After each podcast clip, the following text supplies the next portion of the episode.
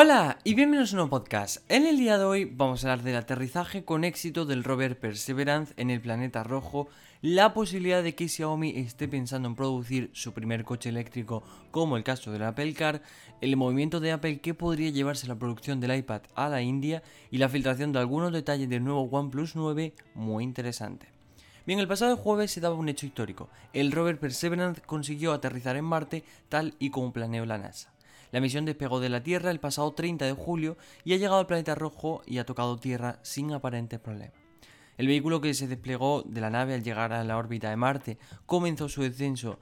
Al estar a unos 12 kilómetros de altura, abrió su paracaídas para descender de forma suave en el cráter Jezero y en el momento que llegó a metros de la superficie, activó los propulsores y tocó tierra.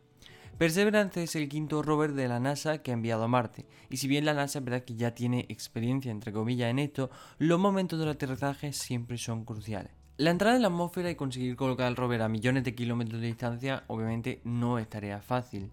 Nada más aterrizar en Marte, el rover ha enviado además una primera imagen desde la superficie marciana. Y en esta primera imagen, a ver, suele ser minúscula y sirve para que la NASA compruebe básicamente de que el rover está sano y salvo y ha aterrizado bien, ¿no? Perseverance se convierte así en la tercera misión que ha llegado a Marte en nada más y nada menos que febrero de 2021. Un hito, histórico para la humanidad que ha conseguido llevar en menos de 10 días una misión de Emiratos Árabes, una de China y ahora una de Estados Unidos. Como ya vimos, el Hope de Emiratos Árabes fue la primera, le siguió el Taiwan 1 de China y ahora el Perseverance de Estados Unidos. Si bien el aterrizaje en Marte ha sido un éxito, lo cierto es que la misión Perseverance en realidad acaba de empezar, y que una vez en la superficie marciana es el momento de comenzar con la ciencia. El rover está equipado con un total de 7 instrumentos científicos a bordo que le permitirán recopilar y analizar muestras de Marte y otros factores del entorno. El cráter Jezero, donde ha llegado el Perseverance, se espera que contenga restos de agua que helada que había en su interior y además, en consecuencia, posibles restos de vida del pasado. Parte de la misión del Perseverance consiste básicamente en analizar este lugar en busca de indicios de vida. Pero hay más, Perseverance analizará el entorno marciano para servir como punto de partida para futuras misiones tripuladas a Marte. Quizás el aspecto más interesante de todo el plan a largo plazo que tiene la NASA con este Perseverance, y es que en realidad es solo una tercera parte de una misión más grande compuesta de tres viajes a Marte para traer muestras del planeta rojo a la Tierra. Bien, básicamente esto se traduce en que Perseverance se encargará un poco de analizar, como he dicho, la superficie, recoger ciertas pruebas, ciertas cosas del planeta rojo, ya sea tanto la superficie como excavando un poco.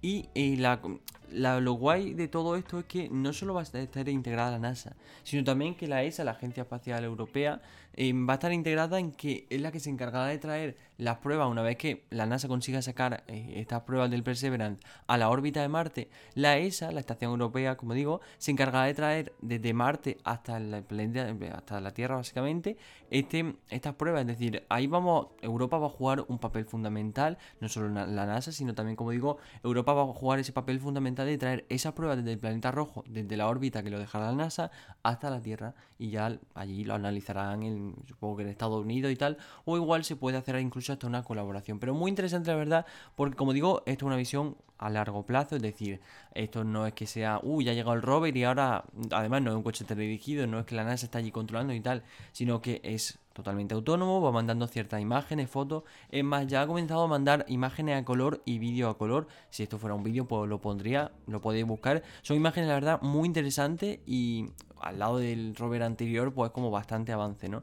Es decir, sí, el, es verdad que tampoco es que haya cambiado mucho, pero oye, te sorprende volver a ver que un rover llega a llamarte funciona bien, despega bien y comienza a mandar sus imágenes. Las primeras dos imágenes que llegaron eran de la cámara mirando al suelo porque todavía no se había desplegado ni nada y además fueron en blanco y negro ya que eh, todavía estaba el rover recién encendido y, pero como digo, decía antes, las primeras imágenes son simplemente para saber que todo está bien. Luego una vez que se despliegan las cámaras, se despliega todo el sistema, el rover en general y comienza su paseo, ya empiezan a enviar fotos, vídeos a color, en buena, hasta incluso en 4K, con lo cual ahora mismo lo podéis buscar, hay imágenes muy buenas y muy chulas de la superficie del planeta rojo. Bien, Ahora se ha puesto muy de moda que grandes marcas de móviles o incluso grandes marcas tecnológicas en general tengan un coche bajo su marca. Y si bien Apple Car o el Apple podría ser una de ellas, no podemos olvidar que podríamos tener un coche que lo conoceríamos como el coche calidad-precio por parte de Xiaomi. Bien, según las distintas fuentes consultadas por Ifigen, el fabricante chino y en particular Lei Yun, fundador y CEO de Xiaomi, llevan varios años interesados en la creación de su propio coche eléctrico y finalmente podrían haber tomado la determinación o la decisión de llevarlo a cabo.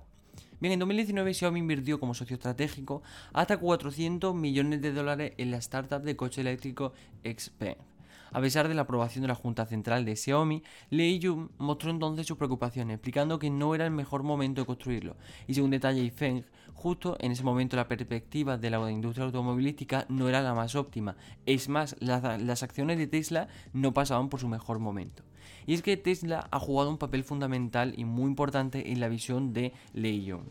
En 2013 el fundador de Xiaomi, fundador y CEO de Xiaomi, visitó hasta en dos ocasiones a Elon Musk. Un encuentro donde se discutió la diversificación más allá del smartphone, pero todavía era muy pronto para planear cualquier detalle sobre coche eléctrico de manera viable para el fabricante chino. Bien, si bien es verdad que estamos expectantes de este coche de Xiaomi, ya conocemos un coche, un coche eléctrico básicamente que salió bajo la marca Redmi.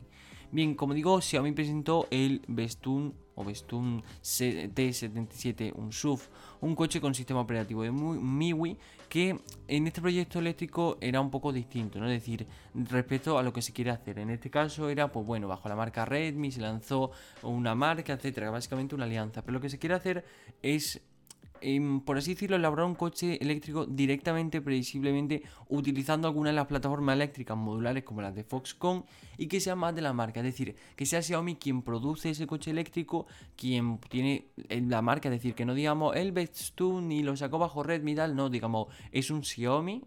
En este caso vamos a poner el, el Mi Car, que es como lo han apodado, ¿no? Es el Mi Car y y es bajo Xiaomi con el sistema operativo que tenga, supongo que MIUI Car, ¿no? O algo así le pondrán, ni idea la verdad, pero que tenga eso, probablemente lo haga bajo la plataforma, como decíamos, modular de Foxconn.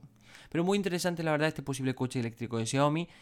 Ahora mismo suena un poco a, a locura, ¿no? Cuando hablamos del Apple Car, pero en Xiaomi la verdad que ya no esperamos cualquier cosa. Si ya vimos que habían bajado, sacado un teléfono bajo la marca Redmi, pero al fin, bueno, perdón, un teléfono, un coche bajo la marca Redmi, no no, la verdad que no sería nada locura sacar un coche bajo la marca Xiaomi y producido por ellos, ¿no? Con lo cual, muy interesante la verdad y muy interesante ver de cara a no ahora, pero sí un 2029, 2030, cómo estarán estas marcas tecnológicas ahora, Xiaomi, Huawei, Samsung, Apple, las principales marcas, ¿no?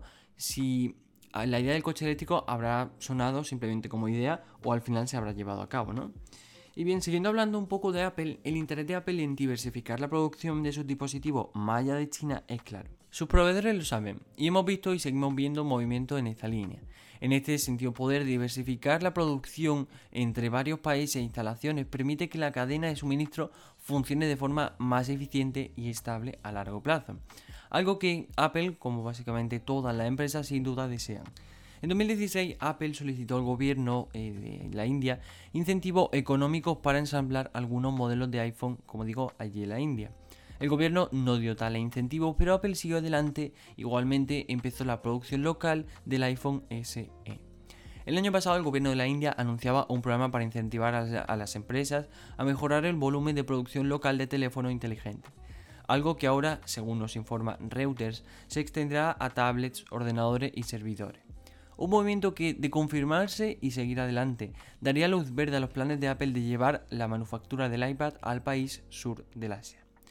De forma paralela, Pegatron, el segundo proveedor de Apple por detrás de Foxconn, ha invertido 14,2 millones de dólares para la compra de los derechos de un terreno donde construir una fábrica en esta instalación que se encuentra en Chennai y se dedicará, por lo que sabemos hasta ahora, principalmente a la producción del iPhone. La producción daría comienzo durante la segunda mitad de 2021, como muy pronto emplearía aproximadamente 14.000 trabajadores. Recordemos que en junio del año pasado Pegatron creó una subsidiaria, Pegatron Technology India, y que a finales de 2020 su junta aprobó la inversión de 150 millones de dólares para construir su primera planta de producción de iPhone en el país. Con Pegatron son tres los participantes, añadiendo a Foxconn y Wistron, que están listos para la entrada en el programa de incentivos del gobierno indio. Un programa que sin duda beneficiará a Apple en cuanto a estabilidad de la cadena de suministro y también al país generando muy buen PIB. Bien, sobre el OnePlus 9, ya llegando un poco a la última noticia, sobre estos OnePlus 9 y 9 Pro se están filtrando bastante puntos, bueno, faltan bastante características muy interesantes. Ya desde noviembre teníamos información sobre el supuesto diseño de OnePlus 9, prácticamente confirmando meses después la variante Pro, de la cual se filtraron también imágenes, y un par de semanas antes de que finalice febrero se filtran ahora las especificaciones del OnePlus 9.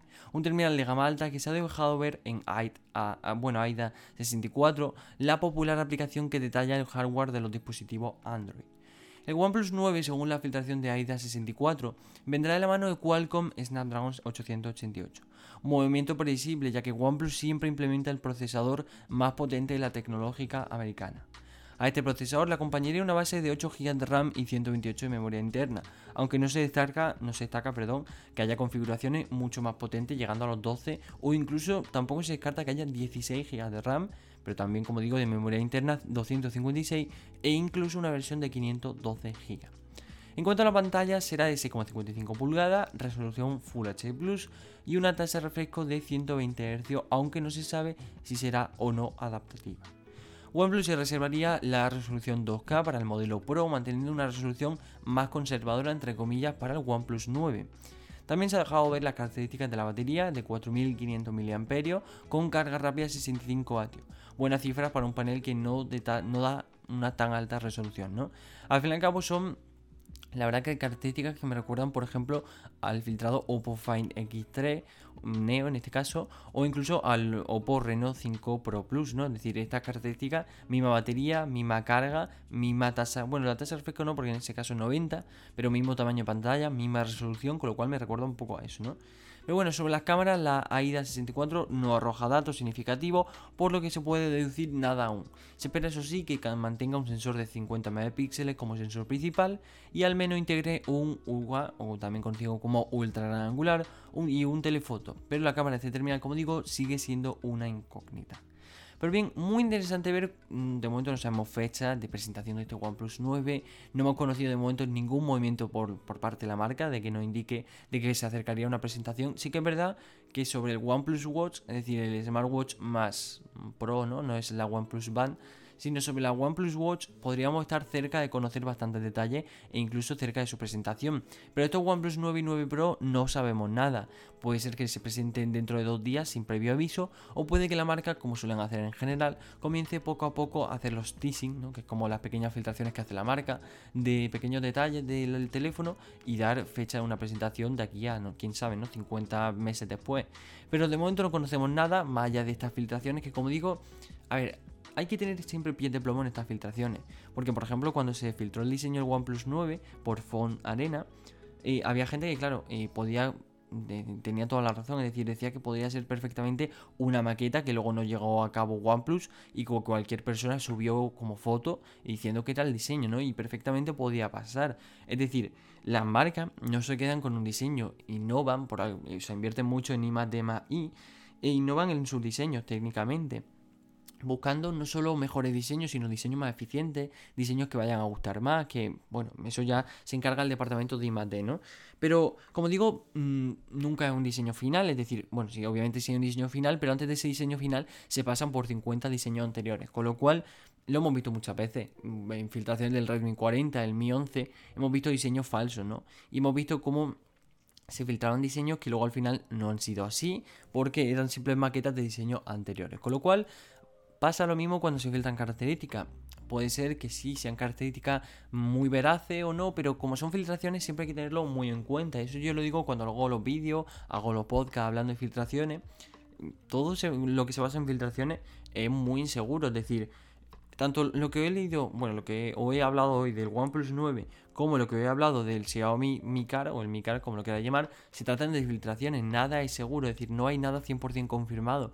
No ha llegado em, el CEO de OnePlus y ha dicho, el 4 de marzo vamos a presentar el OnePlus 9 y 9 Pro. Y no ha llegado Lei Jun, el CEO de Xiaomi, ha dicho, bueno, pues eh, tenemos pensado una producción del Xiaomi Mi Car de aquí a cara al 2024, por ejemplo.